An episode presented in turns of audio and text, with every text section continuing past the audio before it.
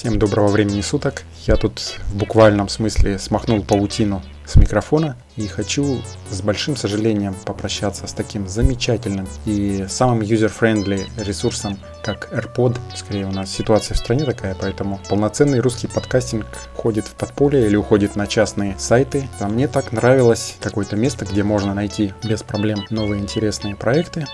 Сейчас вовсю программирую игрушечку.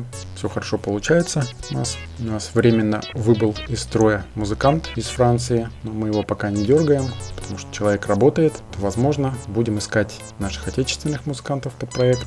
Ну, вот это единственное, что сейчас доставляет удовольствие свой проект. Желаю всем хороших подкастов, хороших проектов, хорошего настроения.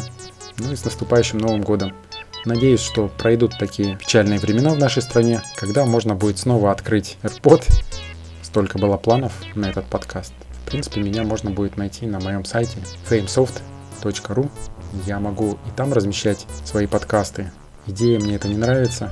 По крайней мере, там будут новости о наших проектах, о новых группах, каких-то пабликах. Ну, в том числе, если возобновим наши подкасты, можно будет узнать новый адрес.